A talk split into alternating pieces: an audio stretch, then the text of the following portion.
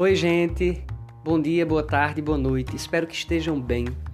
Meu nome é Eric Robert e faço parte da equipe responsável por apresentar o texto Teorias de Impolidez ou Polidez Linguística, revisitando o estado da arte para uma contribuição teórica sobre o tema, como trabalho avaliativo do componente curricular pragmática, sob a orientação do professor doutor Ricardo Cavalcante, do curso de Letras Português do Instituto Federal de Alagoas, IFAL. Além de mim, integram o grupo as estudantes Amanda Monte, Juliana Toledo e Laisa Teodoro são autores do referido texto o doutor Gustavo Ximenes Cunha e a doutora Ana Larissa Adorno Macioto Oliveira, ambos professores da Faculdade de Letras da Universidade Federal de Minas Gerais. Pois bem, o texto, em linhas gerais, traz uma bifurcação didática para reflexão acerca das teorias de impolidez ou polidez, a saber, uma primeira fase que trata das abordagens pioneiras para o estudo da polidez no interior da linguística, surgidas nos anos 70 e 80, cujos representantes, elegidos pelo critério da grande influência que exerceram e que suscitaram um maior número de estudos e debates, foram Brown e Levinson, Leach e Lakoff ou Lakoff. Nessa primeira fase, os autores sintetizam os principais conceitos desenvolvidos pelos respectivos filósofos da linguagem. A segunda fase contempla abordagens dos anos 90 e 2000 e discutem os impasses deixados pelas primeiras abordagens. Os referenciais elegidos como representantes dessa fase foram Jonathan Culpeper, Richard Watts e Marina Terkourafi.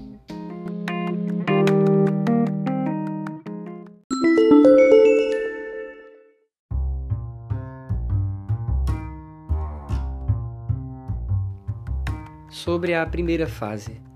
O interesse da teoria da polidez de Penelope Brown e Stephen Levison está em explicar aspectos gramaticais cujo funcionamento não se compreende apenas com informações internas ao sistema linguístico, como atos de fala indiretos, formas de tratamento, ironia e outros.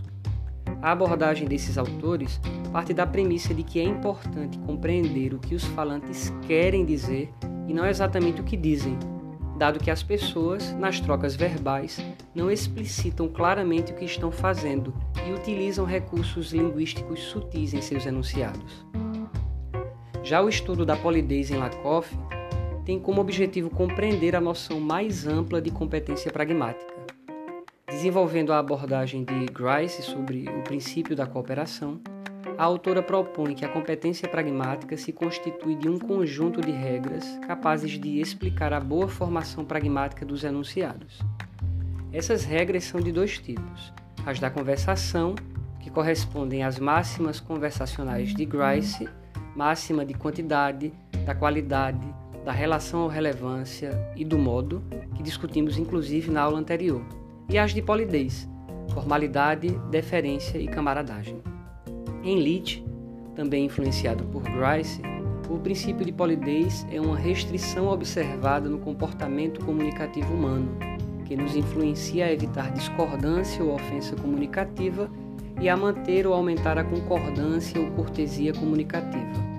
Esse princípio se concretiza em um conjunto das seis seguintes máximas: do tato, da generosidade, da aprovação, da modéstia, da concordância e da simpatia.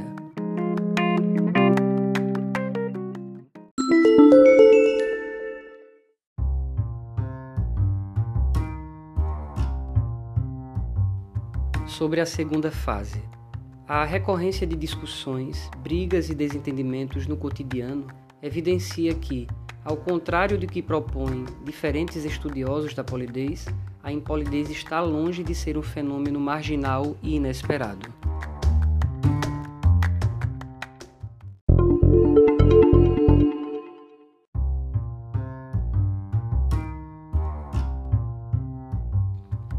Para Pepper, a impolidez consiste em uma atitude negativa para comportamentos específicos ocorrendo em contextos específicos, sustentada por expectativas desejos e ou crenças sobre organização social. Desse modo, a impolidez envolve violação de normas sociais de comportamento, e o interactante que avalia o comportamento do outro como impolido coloca-se na posição de alguém cuja face foi ofendida. Para cada uma das cinco superestratégias de polidez propostas por Brown e Levinson, que o Pepper propõe uma superestratégia de impolidez correspondente, quais sejam Baldwin Record Impoliteness, impolidez positiva, impolidez negativa, impolidez off record e polidez withhold, retida, negada. Além das cinco é, superestratégias de impolidez, o autor traz a meta-estratégia de impolidez, que seria o sarcasmo ou a falsa ou polidez. Em diferentes trabalhos, que o Pepper apresenta um conjunto não exaustivo de estratégias de impolidez positiva e negativa. Para dar conta da complexidade do fenômeno da impolidez, que o Pepper tem repensado conceitos básicos dos autores Brown e Levinson. Spencer Eltey propõe as categorias de face, definidas com base na noção de Goffman e de direitos de sociabilidade. Cada uma dessas categorias se desmembra em componentes que expressam o modo como os desejos de face ou os direitos são negociados dos pontos de vista individual, relacional ou grupal. As categorias de face propostas pelo autor são qualidade de face, face relacional, identidade social de face, equidade de direitos e direitos de associação. Que o Pepper, na busca por sistematizar as funções das estratégias de impolidez, propõe três categorias funcionais: impolidez afetiva, impolidez coerciva, impolidez para o entretenimento. De acordo com Q. Pepper, não há uma relação entre formas e funções de impolidez, o que significa que uma mesma estratégia de impolidez, como um xingamento, pode ao mesmo tempo ser uma forma de expressar ódio, impolidez afetiva, e de obter poder, impolidez coerciva. A abordagem do autor para a impolidez considera o caráter não homogêneo e dependente do contexto das interações. Para isso, entre outros elementos, o autor valoriza a noção de emoção. É também com base nesse conceito que o quadro teórico de que o Pepper prevê um tipo de falsa impolidez.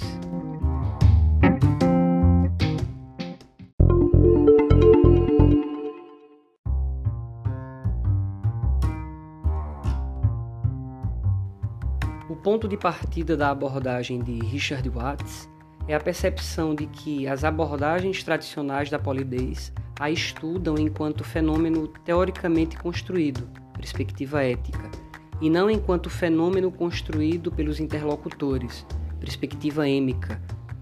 Disto surge a distinção de polidez de primeira ordem, que é a maneira como o comportamento impolido ou polido é avaliado e comentado pelos próprios participantes, e a polidez de segunda ordem, que é a maneira como pesquisadores pragmaticistas, sociolinguistas, sociólogos, antropologistas definem o conceito de impolidez ou polidez. Para Watts, uma abordagem da polidez deve ter como tarefa estudar a maneira como, ao longo de dada interação, a própria polidez é o objeto de uma disputa discursiva, ou seja, como os interlocutores disputam discursivamente a avaliação sobre impolidez ou polidez de dado comportamento, realizando uma relação. Por esse motivo, o estudo de Watts consiste em seus exemplos em entrevistas televisivas e interações radiofônicas. Watts baseia-se na abordagem de Bourdieu, para o qual o hábitus se dá pelo agente do modo de agir, isto é, associado à posição que esse agente ocupa em dado espaço, universidade, igreja, partido. O hábitos é um sistema de esquemas incorporados que, constituídos no decorrer da história coletiva, são adquiridos no decorrer da história individual e funcionam no estado prático e para a prática. Em Watts, é o hábitos que permite aos agentes avaliarem se dado comportamento é adequado, polido ou impolido, o hábitos permite aos agentes fazerem dos comportamentos que avaliam como adequados, polidos e impolidos, uma forma que os agentes lutem por prestígio, reconhecimento e poder. Basta analisar como as classes dominantes tipicamente avaliam, representam de forma pejorativa os comportamentos linguísticos e não linguísticos das classes dominadas, isto é, como uma estratégia ou artimanha de manutenção da desigualdade de poder. Watts baseia-se ainda na teoria da relevância de Sperber e Wilson. Para essa teoria, os indivíduos prestam atenção apenas nos fenômenos que lhes parecem relevantes cognitivamente. Subjaz o princípio da relevância, que estabelece que o princípio ostensivo do locutor é relevante o suficiente para merecer esforço de processamento do destinatário. Quando atinge o nível da atenção do ouvinte, leva à construção e à manipulação de representações mentais.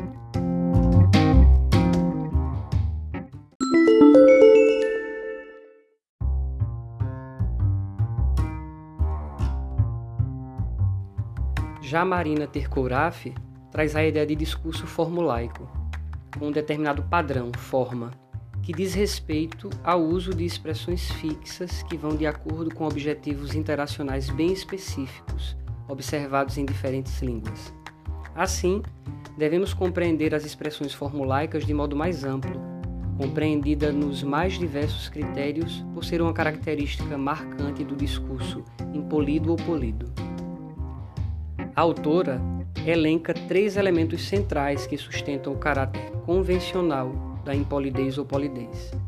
Estes são: traz limitações acerca de seus interlocutores do ponto de vista de gênero, idade ou classe social, é específico de cada situação, devendo estar vinculado a características específicas da situação comunicativa e relaciona-se com recurso extra-linguístico variado, levando em consideração as particularidades linguísticas. Tercouraf apresenta que o discurso formulaico é feito a partir de molduras regulares que faz com que o falante use os seus conhecimentos linguísticos de acordo com as diferentes situações sociais que vivencia. Ela fala também a respeito do uso de palavras tabus para exemplificar o emprego convencional que é rapidamente identificado pela impolidez uma vez que essas palavras e expressões são entendidas como agressivas pelos falantes. Os estudos de Marina Terkoraf também trazem alguns pontos importantes a serem discutidos, como a distinção entre impolidez e descortesia. No primeiro caso, identifica-se imediatamente a intenção em ameaçar a face. Já na descortesia, isso não é evidente, e por esta razão a autora defende o estudo das intenções do locutor já enfatizado por Culpeper.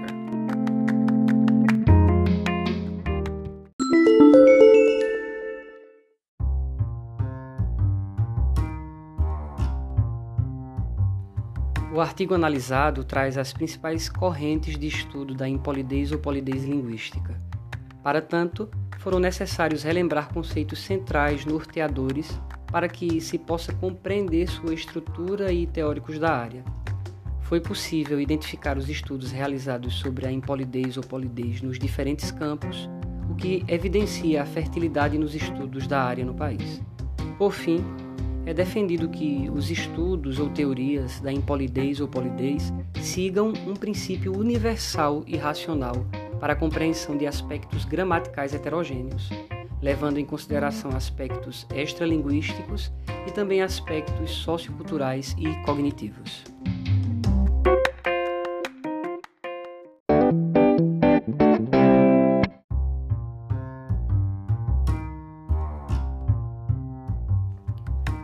Texto sintetiza mais de 40 anos dessa grande discussão, muitas questões relevantes ainda ficaram de fora desse podcast, cuja proposta era que tivesse 10 minutos de duração.